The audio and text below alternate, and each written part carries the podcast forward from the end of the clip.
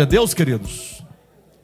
Quero convidar a todos a, neste momento, pegar suas Bíblias. Vamos pegar a Bíblia. Aqueles que podem, ter acesso à Bíblia, seja a Bíblia virtual ou seja mesmo física, ou o livro físico, não tem importância. O importante é que você se puder acompanhar com a sua Bíblia aberta, vamos abrir na Epístola de Paulo aos Filipenses. Filipenses capítulo 3. Quero ler com os irmãos versículo, os versículos 13 e 14.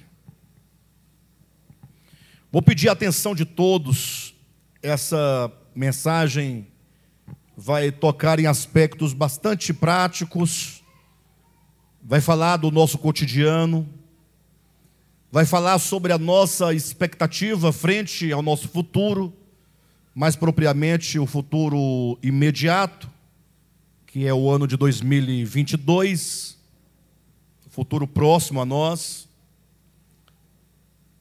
E é importante que os irmãos estejam com o coração bastante aberto pela simplicidade da mensagem, né? Temos que ter bastante disposição, porque geralmente a gente fica numa expectativa de alguma coisa muito grande, muito e essa expectativa às vezes acaba nos impedindo de receber a palavra, não é? Mas com simplicidade vamos atentar para o que o Senhor quer nos falar. Capítulo 3 de Filipenses, versículos 13 e 14 dizem assim: Irmãos, quanto a mim, diz o apóstolo Paulo, né? Não julgo havê-lo alcançado, mas uma coisa faço, esquecendo-me das coisas que para trás ficam e avançando para as que diante de mim estão, prossigo para o alvo, para o prêmio da soberana vocação de Deus em Cristo Jesus. Mas eu tomei esse texto por introdução ao que nós queremos dizer, uma vez que esse texto ele nos apresenta pelo menos três tempos. Ele fala acerca do passado, ele fala acerca do presente e ele também fala acerca do futuro. Interessante que no livro Confissões de Santo Agostinho, ah, mais precisamente no livro de número 11, porque nesses livros clássicos, geralmente, os capítulos são chamados de livros. Livro 1, livro 2, livro 3. E no, cap... no livro 11, portanto, de Confissões, Santo Agostinho ele fala acerca do tempo. Uma oração belíssima em que ele vai falando com Deus, conversando sobre, sobre é, o tempo com Deus, tentando discernir exatamente o que é o tempo. E o próprio Santo Agostinho, na, na sua oração, na sua filosofia, na sua reflexão, ele chega à conclusão de que não é possível dizer com exatidão o que é o tempo. Mas o fato é que ele nos leva muito a pensar sobre a questão do tempo. Ele vai apontar dizendo que o passado e o futuro são os chamados tempos da alma ou tempos, os tempos psicológicos, porque na verdade, diz o Santo Agostinho que o passado não existe. E o futuro também não existe. E portanto, o futuro e o passado só podem existir na mente de alguém, na psique de alguém, na alma de alguém, quando a pessoa passa a viver no presente o seu passado, quando ele traz o seu passado e fica ali então ruminando na sua mente, na sua memória, todas as tragédias que ela viveu, ou os sucessos, as tristezas, as, as, as alegrias, mas na verdade tudo acontece somente na mente do indivíduo e não verdadeiramente porque é algo que já passou e, portanto, já não existe. E o futuro, diz também Santo Agostinho, que também só pode ser vivido na psique humana quando você fica projetando amanhã, projetando o que pode acontecer do modo como você gostaria que acontecesse, mas quando chegar lá, não é futuro, será presente. Né? Então, o futuro também, diz Santo Agostinho, só pode existir na psique humana. De modo que ele conclui dizendo que nem mesmo o presente pode existir. Uma vez que o que nós chamamos de presente é o, é o, é o dia atual no qual estamos vivendo. Mas lembrando que as, a reunião começou às 18h45 e, portanto, já é passado. Já não existe mais aquele momento. E o que nós chamamos, né, digamos, são agora 20 horas e 4 minutos. Então, 20 horas e 5 ou 6 ou 10 minutos seria um futuro e não um presente. De modo que, de tudo isso, ele conclui dizendo que o que existe de fato é o instante. É o instante em que nós aqui estamos. Mas com isso, pode ser o caso, quando alguém ler essas palavras, esse entendimento, essa complexidade que se faz em torno do tempo, pode ser que alguém seja motivado ou mesmo induzido a ter alguns problemas em relação ao tempo. No sentido de que, se nós ignorarmos que o futuro será um breve presente, é possível que nós passemos a viver o presente, ignorando a necessidade que temos de construir o nosso futuro. Observe que quando o apóstolo Paulo fala aqui nessa porção que nós lemos, ele fala sobre o passado dizendo o seguinte: olha, com respeito ao passado, ele diz: esquecendo-me das coisas que para trás ficam. Ora, o que, que Paulo está dizendo? Quais são as coisas que para trás ficam? No caso aqui de Filipenses capítulo 3, ele está falando das coisas que ele construiu na religião judaica, de todo o status que ele conquistou, de todo o estudo que ele adquiriu, né, da posição, ah, de tudo aquilo que ele era e representava dentro do judaísmo. Entretanto, esse texto ele tem certamente um alcance muito maior do que isso. Ele diz: esquecendo-me das coisas que para trás ficam. Ou seja, com respeito ao passado, nós não podemos viver de memórias.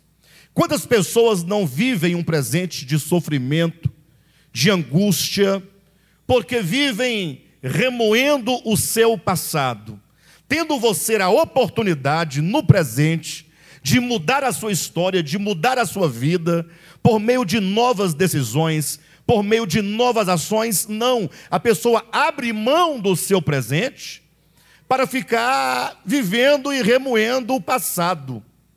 Existe uma história que certamente não é verdadeira, né?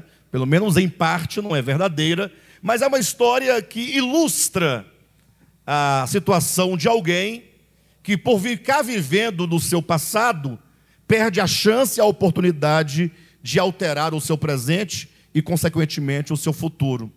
Quem contava essa história era o Padre Léo. Não sei quantos de vocês conheceram o Padre Léo, né, da rede Canção Nova. E ele faleceu de uma doença, não sei qual exatamente, mas ele morreu bastante novo ainda. E deixou muita saudade para quem gostava de ouvi-lo. Ah, um padre que falava muitas coisas boas, não é? Com algumas ressalvas, mas eu gostava de ouvi-lo. Era muito bom ouvi-lo. E ele contava a história de um tal de Juvenal. Diz que esse Juvenal era um homem muito bom, um homem muito pacato, trabalhador, vivia para sua família. A vida dele era da casa para o serviço, do serviço para casa, cuidava dos filhos, da esposa, e era uma maravilha. Mas, num certo momento da sua experiência, alguns amigos ah, começavam a olhar para ele meio desconfiado, ele via que as pessoas ficavam cochichando alguma coisa, e ele começou a sentir um certo desconforto né, no meio dos amigos, ficou meio desconfiado. E um amigo então decidiu procurá-lo e falou: Olha, Juvenal, é o seguinte, eu vou te contar porque você é uma pessoa tão boa e você não merece isso, você não merece isso.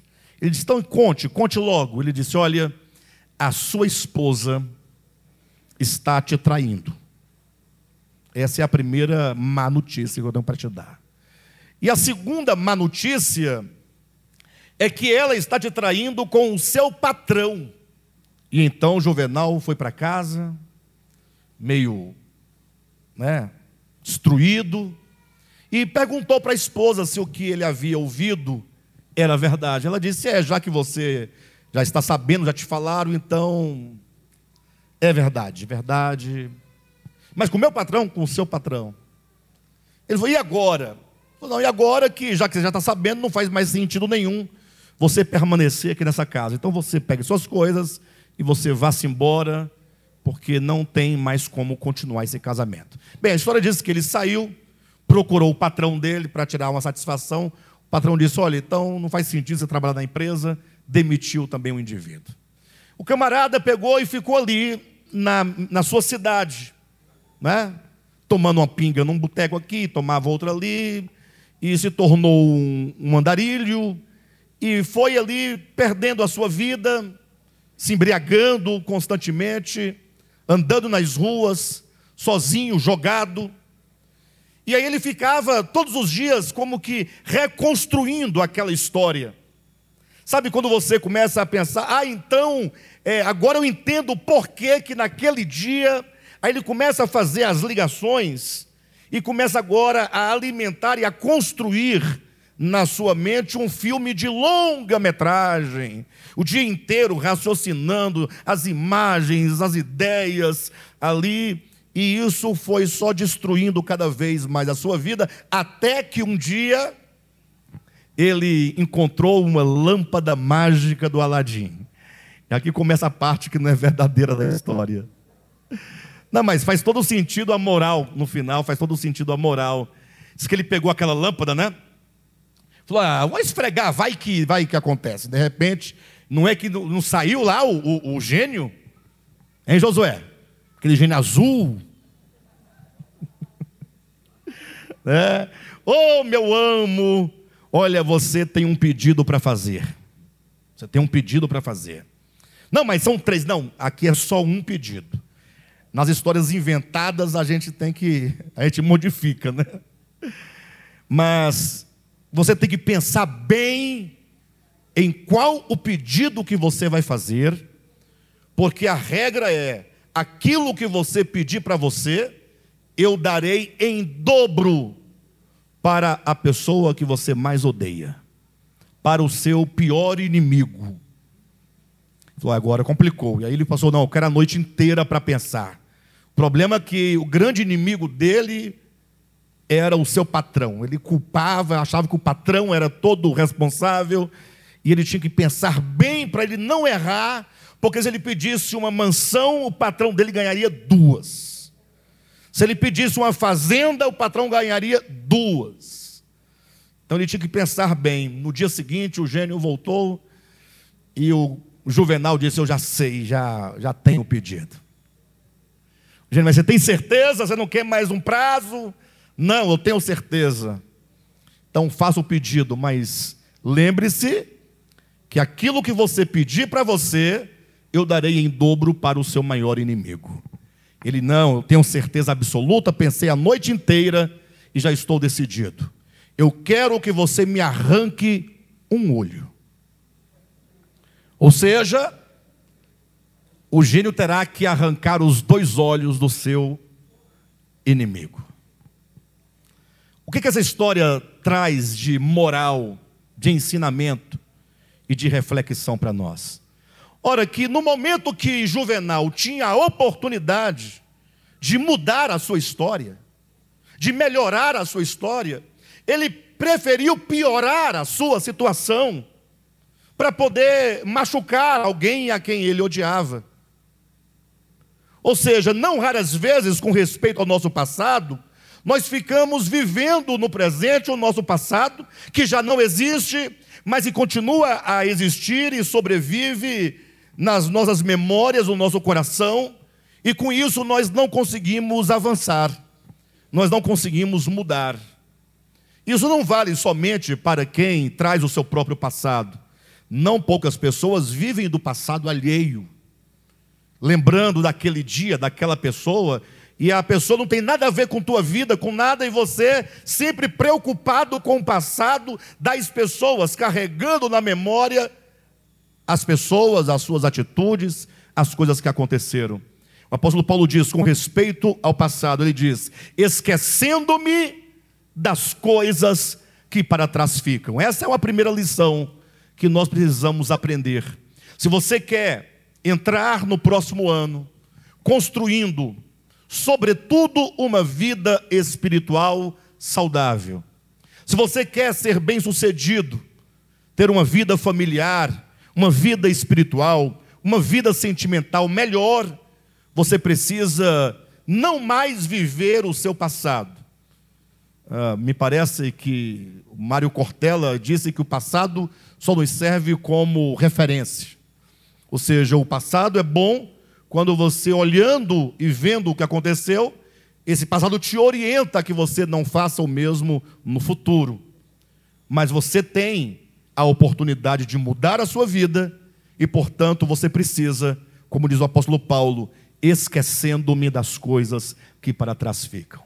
Que tal você, hoje mesmo, colocar um ponto final no seu passado e não carregá-lo mais enquanto culpa, não carregá-lo mais enquanto acusação, não carregá-lo mais enquanto memórias que ferem, que ofendem, que machucam, que travam o seu viver. E ele continua então dizendo aqui, o apóstolo Paulo, que com respeito ao presente, interessante que ele não vai colocar um presente perfeito, acabado, ele diz: é, Irmãos, quanto a mim, não julgo havê-lo alcançado, mas uma coisa faço, esquecendo-me das coisas que para trás ficam e avançando para as que diante de mim estão, prossigo para o alvo, para o prêmio da soberana vocação. Ou seja, ele diz aqui agora num presente contínuo. Ou seja, se o passado ele se esquece, se ele apaga o passado, se ele deixa para trás o passado, ele faz do presente um avançar e um prosseguir. Como que alguém perguntasse para você, o que, que você está fazendo? Você diga, eu estou avançando. É o meu presente. Mas veja que o avançando não é um avancei, não é um avançar, é um avançar que vai avançando, vai continuando. Não é? é um presente que continua em direção a um alvo, em direção a um objetivo. Ou seja, é preciso que nós saibamos que o nosso presente ele tem nele as raízes dos frutos que nós colheremos no futuro. Ou seja, ele diz, o apóstolo, né? Eu estou avançando, prosseguindo para o alvo, para o prêmio da soberana vocação. E aqui há um problema que nós, seres humanos, enfrentamos constantemente. É que nós estamos sempre projetando o futuro. Observa, que toda a nossa vida e toda a nossa experiência é um projetar. Oh, amanhã eu vou fazer isso, é? vou comprar, vou casar, vou realizar, isso vai acontecer. Ao sair daqui, vou passar na casa de alguém. Ou seja, o nosso presente, ele é muito pouco experimentado, desfrutado, é? ele não se esgota no seu presente, mas nós estamos sempre usando o presente para projetar o futuro. Ou seja, estamos sempre em busca de um futuro, sempre em busca de algo melhor. E o paradoxo é que, fazendo nós isso e querendo nós alcançar grandes realizações, nós ignoramos que o futuro que nós desejamos precisa de ser plantado hoje. Ou seja, vamos nos firmar um pouco mais na nossa vida espiritual. Vamos falar do presente enquanto o lugar, enquanto o ambiente, enquanto a oportunidade de nós construirmos o nosso futuro, vamos pensar nisso de modo espiritual. Quais são as coisas que mais nós temos em vista quanto ao nosso futuro? E como nós podemos viver essa expectativa hoje, no presente?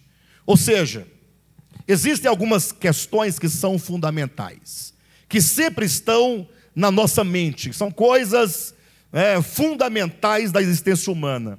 Separei aqui quatro coisas importantes. A primeira é a questão da provisão. Não é verdade que nós temos uma preocupação com a provisão? O que lá em Mateus Jesus vai chamar de o comer, o beber e o vestir. Isso é uma questão que está em pauta na nossa mente, no nosso coração constantemente. O que eu vou beber, o que eu vou comer amanhã e como eu me vestirei amanhã. Eu coloquei tudo no tópico provisão. Essa é uma questão. Uma segunda questão são as adversidades. Ou seja, nós vivemos numa tensão constante, como que perguntasse: o que, que acontecerá comigo amanhã? Porque se houve, por exemplo, essa pandemia nesses dois anos passados, ou ano passado e este ano, e pessoas saudáveis, pessoas saudáveis, pessoas que eram atletas, esportistas, morreram na flor da idade. Então, logo nós ficamos perguntando: o que, que pode acontecer? Será que eu posso ficar doente, pegar uma enfermidade? Vou ter um câncer? Né? O que será dos meus filhos? Num mundo tão conturbado, tão perturbado, com tanta miséria, droga, prostituição e outras coisas mais, nós temos uma preocupação com respeito às adversidades. Então, eu coloquei a provisão, segundo, as adversidades, que aqui entra qualquer tipo de situação difícil, problemática, e a terceira, essa inevitável, não podia faltar. A primeira é a provisão, a segunda, as adversidades. E a terceira, a morte. Não é algo que está aí para frente? Para trás não pode estar. Agora também não é o que eu estou falando. Está para frente. Então colocamos a provisão, as adversidades, a morte e quem sabe qual é a quarta? Está no óbvio, né? Depois da morte, segue-se o juízo. É uma questão da eternidade, uma questão de nós prestarmos contas de tudo aquilo que nós vivemos, que nós fizemos. Eu quero então considerar essas quatro questões no sentido de que, como essas quatro questões podem ser, de alguma maneira, facilitadas para nós, nós podemos aqui alcançar um certo sucesso quanto à provisão, quanto às adversidades, quanto à morte, quanto ao juízo, mas partindo do hoje. Ou seja, o presente do futuro. O que que no futuro há de acontecer que no presente deste futuro nós podemos realizar. Ou seja, são coisas que a escritura nos mostram coisas muito simples, como nós podemos lidar com essas questões, de modo que você então terá minimamente aí um futuro mais agradável, menos doloroso, o que certamente vai nos fazer pessoas um pouco melhores. O primeiro ponto é com respeito à provisão. Essa é uma questão fundamental. E aqui vai só um recado para aqueles que estão em condição financeira boa. Você que está bem, você que hoje está empregado, você que hoje tem um recurso guardado, você que tem bens, você que tem uma aposentadoria boa, garantida. Estamos vivendo nós num tempo tão difícil, espiritualmente falando, politicamente falando, que não existe nada seguro. Coloca isso no seu coração. Não se fie do que você tem. Não se fie das suas garantias. É certo que nós nos alegramos se nós temos alguma coisa. Isso é muito bom. Que você possa possuir essas coisas com bastante gratidão no coração. Mas nunca se esqueça que, com respeito à nossa provisão, humanamente falando, no mundo em que nós vivemos, nada é seguro. Temos que confiar unicamente naquele que disse as palavras de Mateus capítulo 6. Abra sua Bíblia. E aqui Jesus nos ensina, ele fala conosco, nos mostrando como nós podemos viver. Capítulo 6 de Mateus, versículos 25 a 33. Veja as palavras de Jesus com respeito à provisão. Ele diz: Por isso vos digo, por isso vos digo, não andeis ansiosos pela vossa vida, quanto ao que haveis de comer ou beber, nem pelo vosso corpo, quanto ao que haveis de vestir. Veja os argumentos de Jesus, né? Porque talvez você diga assim, mas é para ele é muito fácil, para o pastor pregar também é muito fácil, para alguém falar para o outro é muito fácil que você não deva andar ansioso nem preocupado com o que você haverá de comer, com o que haverá de beber, com o que haverá de vestir. Aí você ah, mas você ah, está numa condição boa, é fácil você dizer para aquele que está numa situação ruim. Jesus então começa agora a trazer os argumentos muito fortes, ele diz no versículo 26, ou 25 ainda, né? Não é a vida mais que o alimento e o corpo mais do que as vestes? Observai as aves do céu: não semeiam, não colhem, nem ajuntam em celeiros, contudo, vosso Pai Celeste as sustenta. Porventura não valeis vós muito mais do que as aves? Qual de vós, por ansioso que esteja, pode acrescentar um côvado ao curso da sua vida? E essa pergunta de Jesus tem que ser atualizada. Nós temos que fazer essa pergunta hoje aqui. E você precisa ouvir essa pergunta de Jesus e dar alguma resposta para essa pergunta. Ele está dizendo: qual dentre vós, versículo 27, qual de vós, por ansioso que esteja, por mais ansioso que você esteja, qual de vós pode acrescentar um côvado a sua existência humana. Para quem não sabe o que é um côvado, são aproximadamente 40 centímetros. Ou seja, se você está aqui, a pergunta é: qual de vós pode garantir que você dê um passo agora? Quem pode dizer, eu posso dar um passo de mim mesmo? Vai que nessa passada você já tropeça o pé e já cai. Não é? Em outras palavras, Jesus está dizendo que a ansiedade não é um remédio para a solução da, dos problemas com relação à provisão. Ele está dizendo: olhem para os campos, olhem para os lírios, olhem para os pássaros, como que Deus cuida de todos. Olhe para você, não é a vida mais que o alimento? Sim ou não? A vida não é maior que o alimento? E não é o corpo maior do que as vestes? E quem te deu então aquilo que é maior, que te deu o corpo, te deu a vida, não dará também juntamente o alimento? Por isso que ele vai dizer então, no versículo 28, e por que andais ansiosos quanto ao, ao vestuário? Considerai como crescem os lírios do campo, eles não trabalham nem fiam, eu, contudo, vos afirmo que nem Salomão, em toda sua glória, se vestiu como qualquer deles. Ora, se Deus veste assim a erva do campo, que hoje existe e amanhã é lançada no, no forno, quanto mais a vós outros, homens de pequena fé? Portanto, não vos inquieteis dizendo que comeremos, que beberemos ou com que nos vestiremos, porque os gentios é quem procuram todas essas coisas, pois vosso Pai Celeste sabe que necessitais de todas elas. Buscai, pois, em primeiro lugar o seu reino e a sua justiça, e todas estas coisas vos serão acrescentadas. Esse ministério é uma prova. O DEVAP é uma prova do que esse texto está dizendo.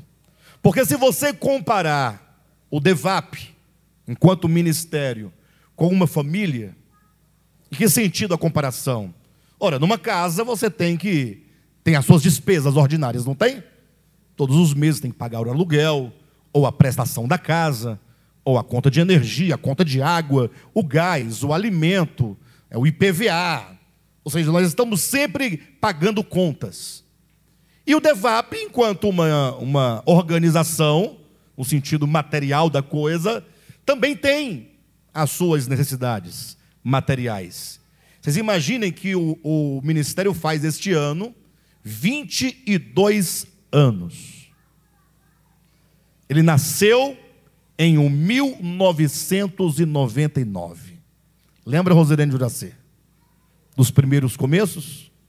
Dos primeiros passos? Quanto que foi difícil nós chegarmos até aqui, 2021, em dezembro, no final do ano, vendo todos vocês aqui, e essa igreja de pé e firme. E olha que todos que olhavam para nós diziam: não vai sobreviver, não tem como sobreviver. Mas irmãos acreditam que nós, não tendo nenhum amparo legal do ponto de vista material, nenhum recurso vindo é, de, do governo, nem de nenhuma instituição, mas por mais que nós passamos muitas dificuldades, nós nunca deixamos de pagar uma conta de energia. Nunca deixamos de pagar uma conta de água. Na hora de alugar um local para a igreja, sempre é muito complicado porque as pessoas que vão alugar, quando sabem que é para a igreja, já já começa a dar uma desculpa, sabe? Porque a fama e dos, dos crentes, de uma maneira geral, não é muito boa. Não é? Mas quando nós entregamos um imóvel, todos, ninguém tem nada para falar do DEVAP. Porque Deus é quem sustenta esse ministério. É Ele que sustenta. Ele usa, né? da sua bondade, da sua graça no coração de cada um de nós, e nós temos sobrevivido aí desfrutando, experimentando, enquanto que a prova viva do cuidado de Deus. E Deus cuida, portanto, de cada um de nós. Com respeito à provisão, Jesus está dizendo: confie em mim. Confie em mim. Não precisa ficar ansioso, apenas comece a invocar a Deus como Pai. O vosso Pai celestial sabe de tudo o que precisais. Agora, difícil é você ter essa confiança nos dias de hoje, porque os dias de hoje são marcados pela força do braço do homem.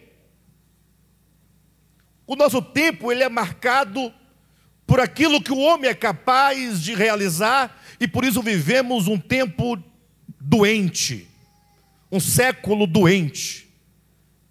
É a, o medo, a angústia, a ansiedade, a depressão, o suicídio.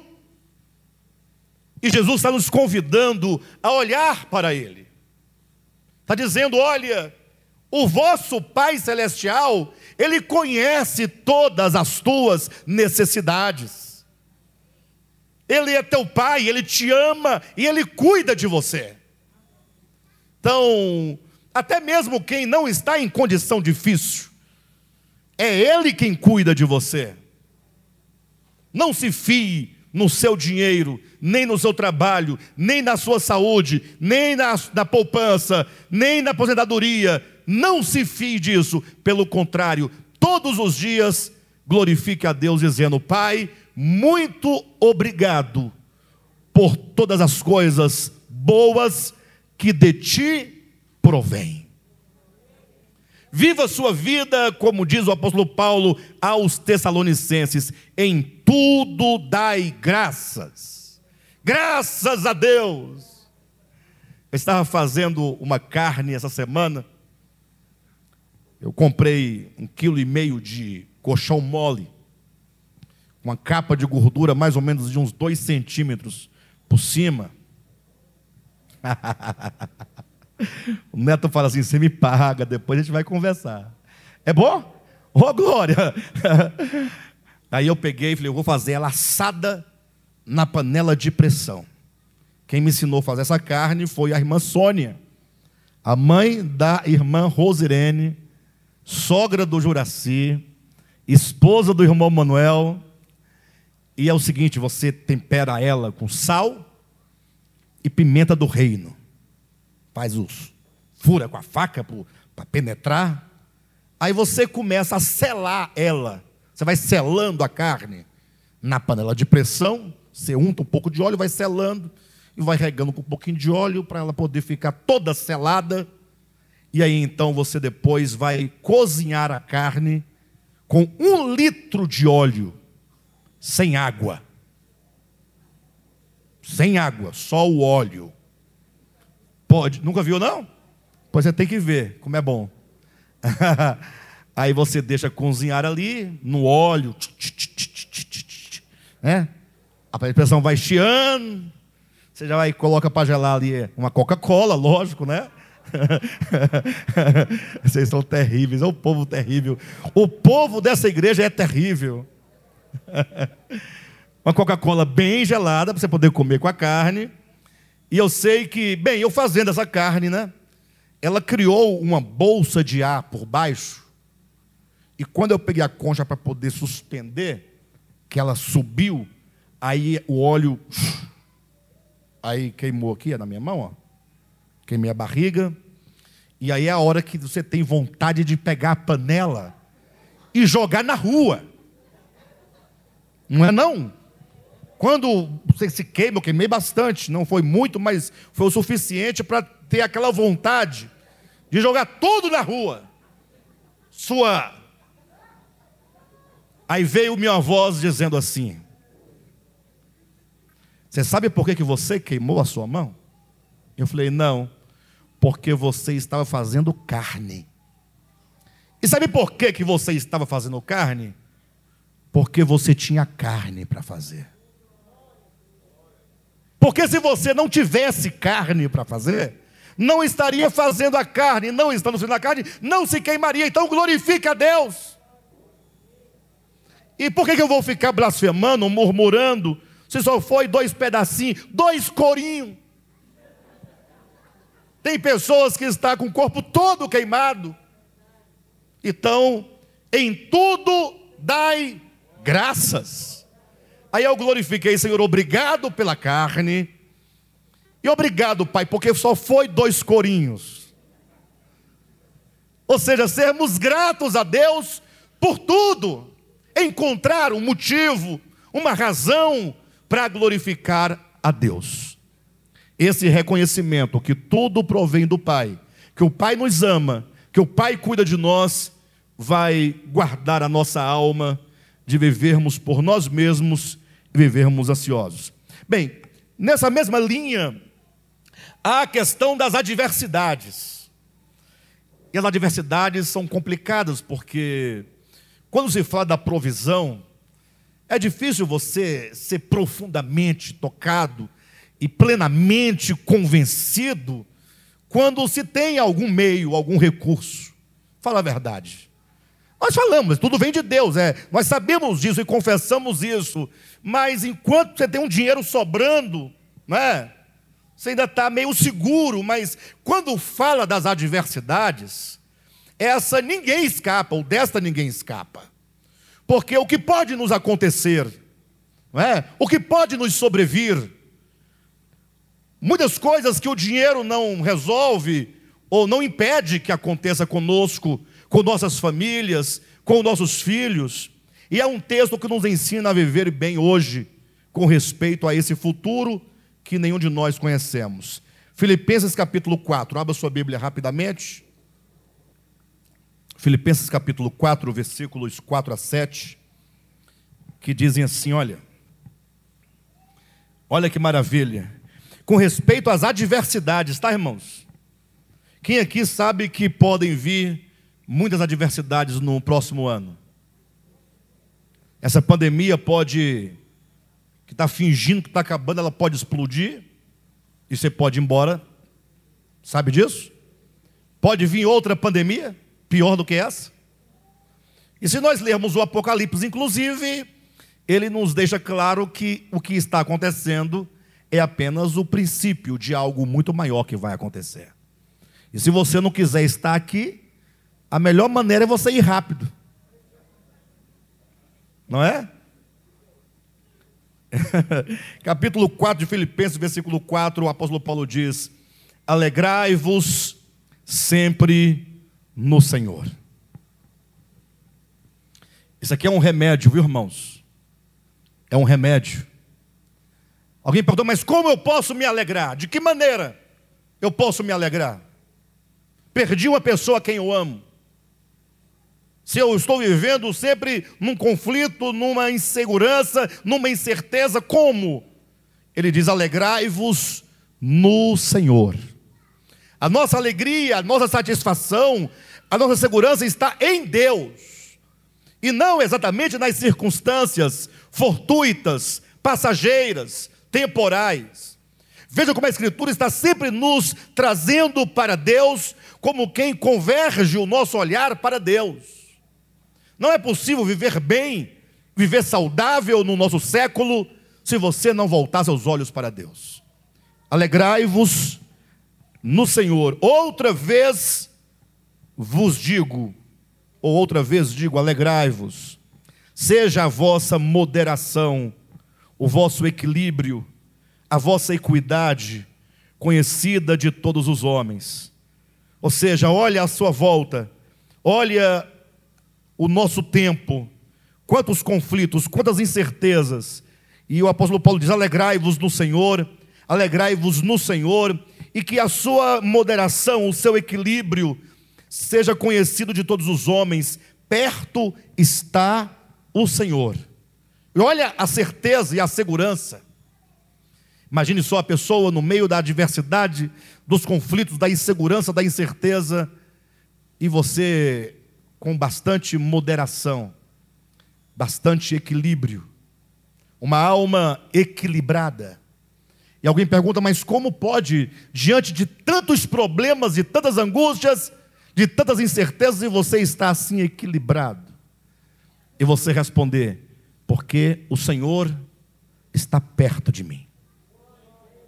Esse perto está o Senhor, ainda que muitos exegetas apontam para a vinda do Senhor, que o Senhor está vindo, não me parece ser o sentido do texto que está tratando dos dias atuais, do momento que nós vivemos. Ou seja, você precisa se alegrar no Senhor, você precisa mostrar a sua, o seu equilíbrio diante de todos os homens, porque Deus está perto, Deus está do seu lado. Nós temos que resgatar, meus queridos, essa confiança que já não mais existe nos nossos dias. Infelizmente, já foi o tempo, talvez há 30 anos ou mais, em que se via um cristão com tamanha confiança na pessoa de Deus, porque todas as facilidades que este mundo nos traz, ele traz consigo um certo esfriamento da nossa fé. Ou seja, nós vamos adquirindo mais e mais confiança em nós mesmos e vamos deixando de lado aquilo que parece não ser seguro ou não ser real. Porque ou nós colocamos em dúvida que o Senhor vai fazer, o que Ele pode fazer, ou então que nós simplesmente ignoramos essa possibilidade. O apóstolo Paulo diz: porque perto está o Senhor. E o 6 ele diz: Não andeis ansiosos de coisa alguma. E ele dá uma receita, um modo, como você pode praticar a não ansiedade. Ele diz: Em tudo, porém, sejam conhecidas diante de Deus as vossas petições, pela oração e pela súplica com ações de graças. Ou seja, é basicamente aquilo que está no Salmo de número, salvo engano, 35. Se não for este o Salmo, os irmãos me perdoem. Mas é o texto que diz, né? Confia no Senhor as tuas obras, o teu dia, a tua vida, né? entrega ao Senhor o teu caminho. Essa é a ideia. Confia nele. E tudo ele fará. Temos que resgatar essa confiança.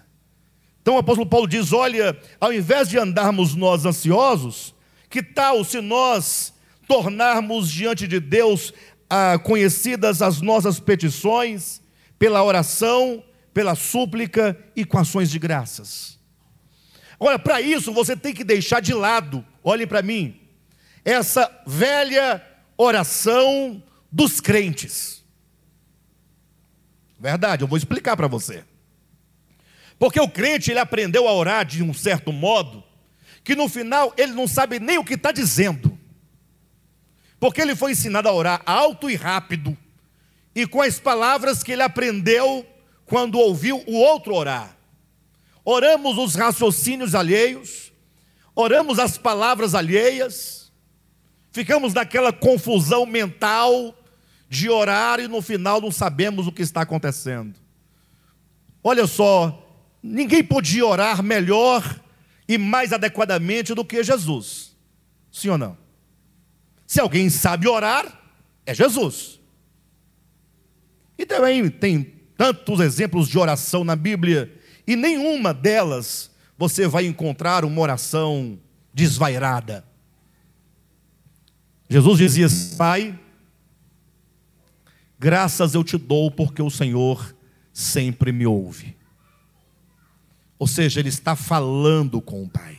Orar é falar com o Pai, é conversar com o Pai. Por que, que quando você conversa comigo, você conversa normal? E quando vai orar, você se transforma. Meu Deus e meu Pai, nessa noite. Ninguém chega para mim, Alexandre, nesse dia eu quero te falar que eu estou. Ninguém faz isso. Não, nós estamos rindo, mas é exatamente o que acontece. Você precisa conversar com Deus e ser você mesmo. Diga, Senhor, olha, isso aqui está me angustiando. Diga para Ele, respira, fale normalmente. Ele está te ouvindo, Ele habita o teu interior.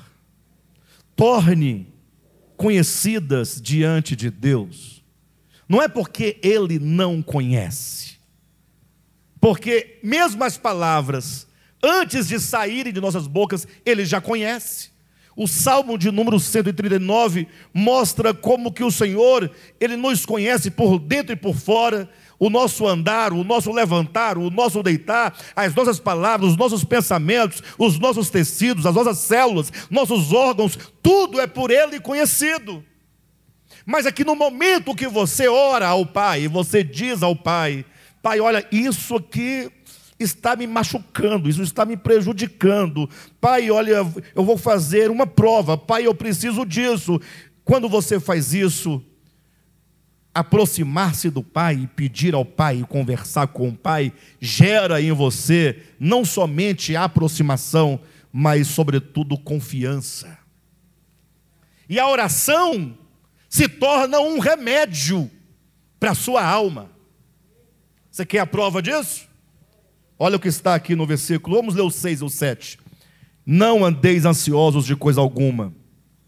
Em tudo, porém, sejam conhecidas diante de, de Deus as vossas petições, os vossos pedidos, pela oração e pela súplica com ações de graças. Versículo 7. E.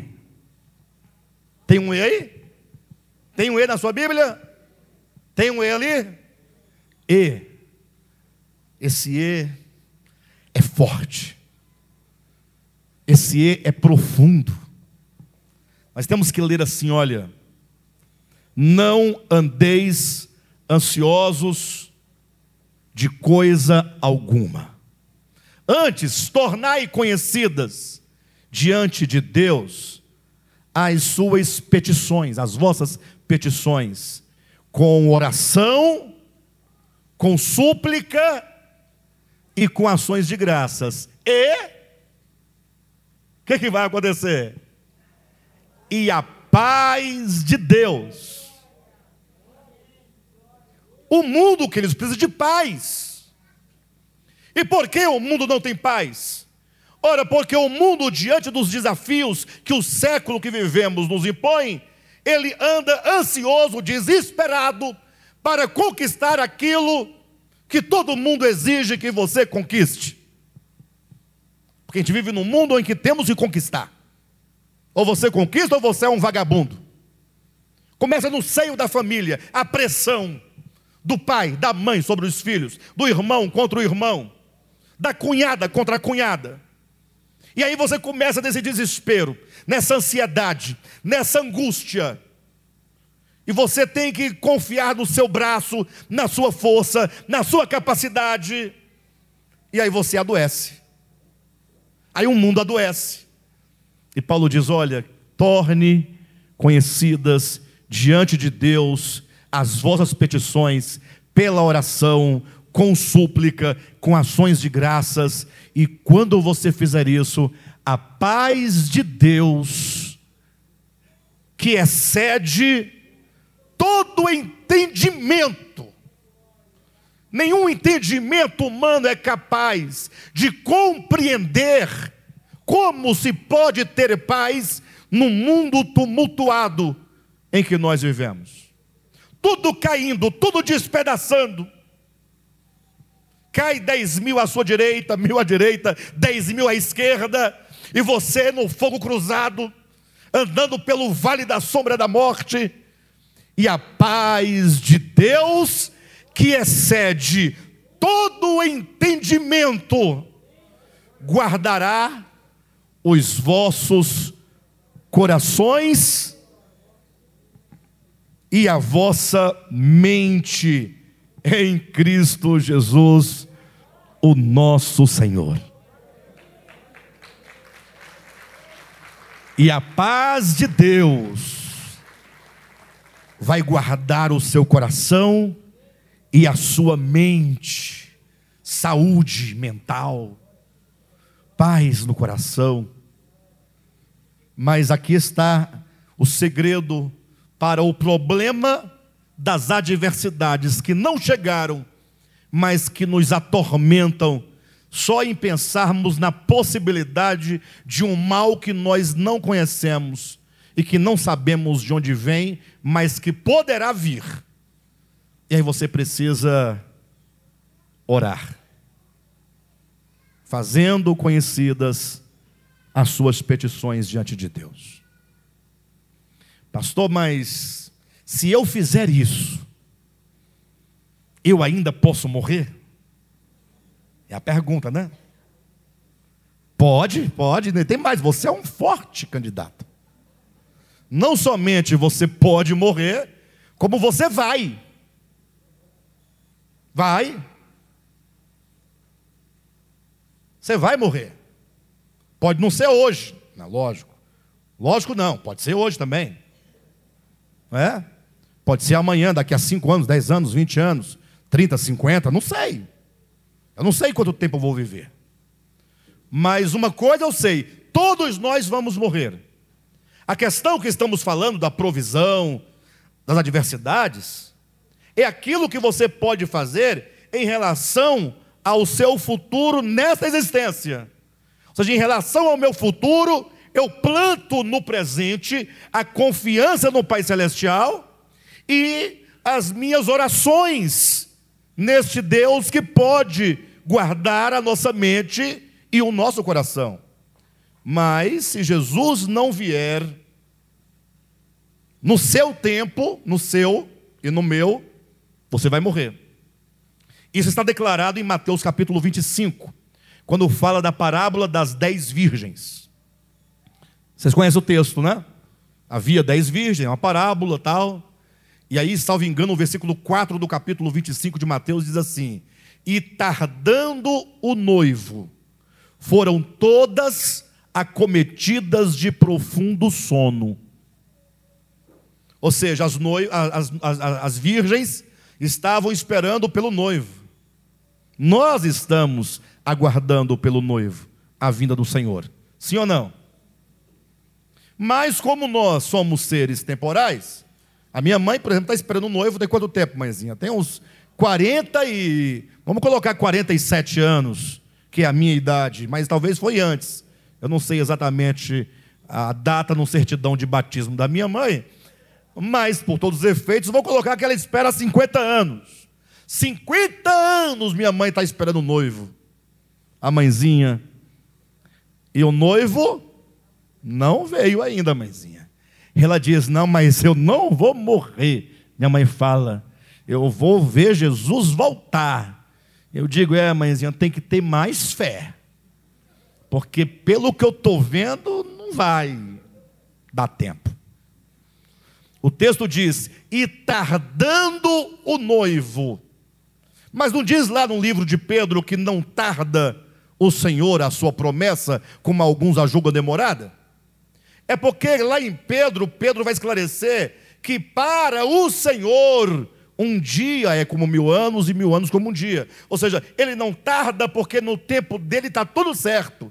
O problema é que nós, como seres temporais, como seres efêmeros, como seres passageiros, para nós 70 anos é muito tempo, para Deus não, é só uma fração de segundos. Mas, como diz o texto, tardando o noivo, foram todas acometidas de profundo sono, ou seja, morreram. Eram virgens, aguardavam o noivo, aguardavam o noivo, mas morreram. Vocês entendem? Ou seja, Paulo, Pedro, João, todos esperaram. Lutero esperou, né? E nós estamos aguardando. E enquanto ele não vem, nós estamos o quê? morrendo. Como diz o profeta Chicó, eu não vou lembrar a profecia dele, mas se eu tivesse lembrado que eu iria citá-lo, teria trago. Mas ele diz que a morte é o único mal irremediável. Tem um restante da conversa que eu não sei. Vocês se lembram? Ninguém lembra do Chicó? Que a morte é o único mal irremediável. Ele faz mais alguma coisa. Ou seja, está em Gênesis capítulo 3, versículo 19. Né? Como é que está constando lá em Gênesis 3,19? Porque do pó tu vieste, ao pó tu tornarás. Não tem jeito. Viu, Manolinha? Eu sei que a gente escapa daqui, foge, a gente faz de tudo, não é? Ninguém quer mas vá se acostumando. Pastor, você vai falar de morte. Em pleno final de ano, último culto do ano, esse é o melhor tema para alguém pensar o seu futuro. Porque do futuro, a única certeza que nós temos é que vamos morrer. Agora, o grande problema não é se nós vamos morrer. Não deveria ser essa a nossa preocupação. Viu, Igor? Não deveria ser essa a nossa preocupação. Nós ficamos preocupados, eu vou morrer, eu vou morrer, eu vou morrer, eu vou morrer. O pastor disse que eu vou morrer. Vai, lógico que você vai. Agora, o problema não é se você vai morrer. A morte não é o problema para ninguém. A grande questão é como você está vivendo o futuro da morte no seu presente. Pastor, eu posso viver o futuro da morte no meu presente? Pode. E a Escritura nos ensina. Abra sua Bíblia no livro de Eclesiastes, capítulo 12. E você vai ler comigo essas palavras. Olha como que a Escritura nos ensina. Ou seja, a partir de hoje, deixemos de lado o medo da morte e comecemos a viver hoje aquilo que na morte poderá nos abrir uma porta para a glória eterna e não para a perdição eterna. O capítulo 12 de Eclesiastes, a partir do primeiro, diz assim: olha, olha o primeiro conselho, ele diz: lembra-te. Fala para o seu irmão, se quiser falar também, se não quiser, não, fale. Lembra-te. Por quê? Por que, que a Escritura traz essas expressões? Lembra-te. Eu vou falar uma coisa, viu, ah, Dudu? Lembra-te. Lembra-te. Irmãos, nós vivemos num mundo tão tumultuado, num mundo tão cheio de compromissos. Fala a verdade, são muitos compromissos ou não são? São muitos os compromissos. Tanta coisa. Ninguém tem tempo para nada. Ninguém tem tempo para nada. Você está aqui hoje porque você fez um esforço descomunal. Certamente tinha convite para ir para o churrasco, para ir para, sei lá, para a balada, para ir para a casa de um parente, para ir para o pontão, para a adega da cachaça. A adega da cachaça. Hã? Para comer o restante da ceia. Mas a Escritura está dizendo para você e para mim: lembra-te. Poxa vida, você trabalha feito um louco. O restinho de tempo que está sobrando, você inventa uma coisa para encaixar, para não sobrar tempo. Às vezes nem para a família nós temos tempo. Que dirá para Deus essa coisa abstrata que ninguém sabe lá, sei lá do que? Ou não? Ou não é assim que nós pensamos? Olha a palavra, lembra-te do teu Criador nos dias da tua mocidade. Ou seja, não espera a você adoecer, envelhecer, ficar prostrado numa cama. Não espera que você não tenha mais força. Ele diz: lembra-te de fazer algo de lembra-te do Criador, da sua vida em relação ao Criador, hoje, nos dias da tua mocidade, antes que venham os maus dias e cheguem os anos dos quais dirás: não tenho neles prazer.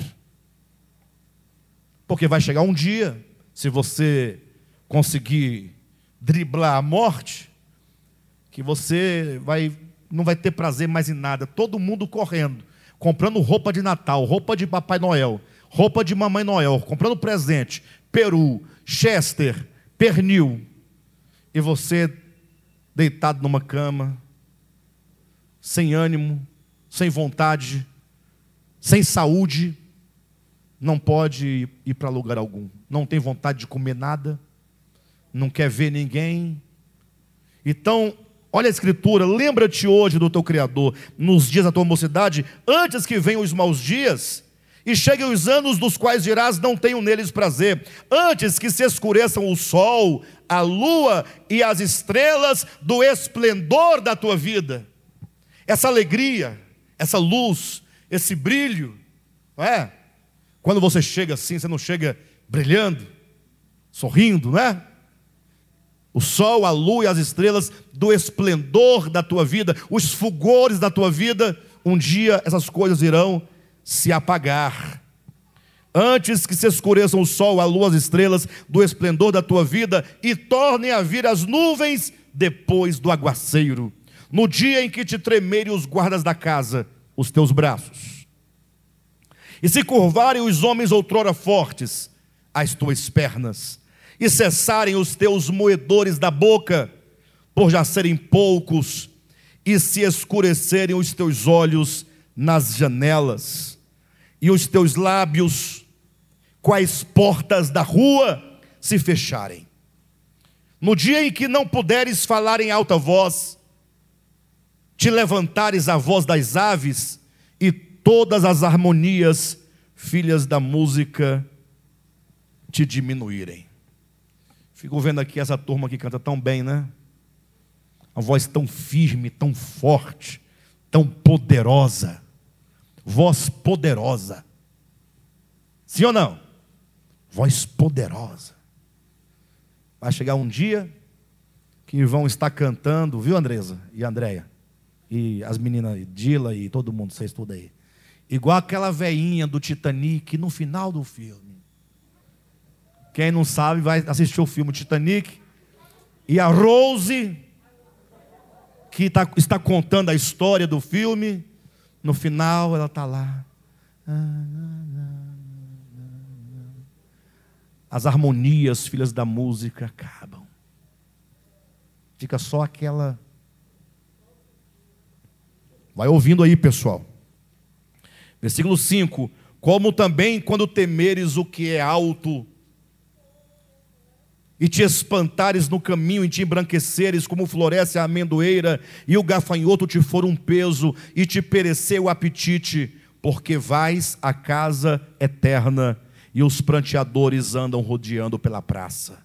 Antes que se rompa o fio de prata, e se despedace o copo de ouro, e se quebre o cântaro junto à fonte, e se desfaça a roda junto ao poço, e o pó volte à terra como o era, e o espírito volte a Deus que o deu. Pastor, mas qual é o segredo? Porque só nos colocou medo, né? Qual é o segredo desse texto? São as primeiras palavras do capítulo 12, versículo 1. Lembra-te do teu Criador. Lembra-te dele. Entenda que como disse Jesus no texto citado anteriormente, nós não podemos alterar um côvado da nossa existência. Ou seja, se eu sei que eu sou temporal, sou limitado, sou passageiro, sou efêmero, então vamos nos agarrar àquele que é eterno. Vamos nos agarrar àquele que pode.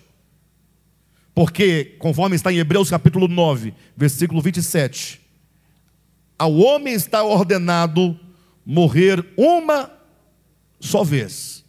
Vindo depois disso o juízo. E aqui é o segredo. Porque, como todos nós vamos ter que ir, a questão é que, após a morte, segue-se o juízo.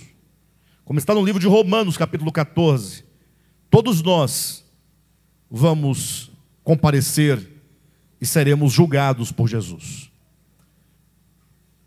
2 Coríntios capítulo 5, versículo 10 nos ensina algo.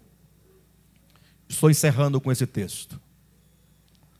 O apóstolo Paulo diz assim: importa que todos nós compareçamos perante o tribunal de Cristo, para que cada um receba o bem ou o mal que tiver feito por meio do corpo. Então, olha a ideia. Importa que todos nós, quer dizer, é necessário. Ou seja, nós não temos como escapar da morte, e passando por ela não escaparemos do juízo. Ou seja, todos nós daremos contas diante de Deus. Ninguém. Agora, eu confesso a vocês que eu não sei exatamente como é esse juízo. Confesso que eu não sei. Porque tudo que a Escritura diz parece pintar um quadro muito rudimentar já ensinaram na escolinha das crianças, né, cordeirinhos de Cristo, que naquele dia vai abrir um telão com a sua vida, passando todas as cenas diante de todo mundo. Né? Essa é só uma maneira de tentar falar alguma coisa. Eu sei que também o apóstolo Paulo ensina em 1 Coríntios capítulo 3 que todas as nossas obras estão passando pelo fogo neste momento, elas estão sendo provadas neste momento. Mas o fato é que, independentemente de como se dará essa questão do juízo, o fato é que todos nós daremos conta. Ou seja, ninguém poderá dizer, ah, mas é porque a Natália, ah, ah, Deus, é a Natália. Não, não esqueça a Natália, é você. É aqui você. Porque nós vivemos muito a nossa vida é, pelo outro o que o outro disse, o que o outro fez, o que o outro falou, o que o outro tentou fazer, e nós vamos dando desculpas. Alguém fala, pastor, mas o texto que você citou de 2 Coríntios 5, versículo 10, não nos dá uma saída de como podemos viver esse juízo no presente. Lá fala que nós vamos comparecer. É, mas o texto diz: para que cada um receba segundo o bem ou o mal que tiver feito por meio do corpo. Então, esse texto remete ao hoje. Hoje você está no corpo. Né? Usando um termo geral, que ninguém me interprete mal, você está encarnado. Ai, pastor, não estou não. Então sai para lá, uma penada. Se você não está encarnado, né? Encarnado é em carne. Tá certo, Josué? É isso mesmo? Etimologicamente falando? Fi... Filologicamente falando também? Em carne. Eu não falei ré encarnado. Você que está em carne. Quando diz para que cada um receba o bem ou o mal que tiver feito por meio do corpo. Então é hoje que nós decidimos o juízo. É hoje a sua escolha. Ou seja, nós podemos viver o futuro no presente, no sentido de que tudo o que nós fizermos, tudo o que nós vivermos, tudo o que nós falarmos, do modo como nós procedermos, estamos hoje como que plantando uma semente para colhermos no futuro. Espero que essas palavras nos ajudem a caminhar no próximo ano. Amém?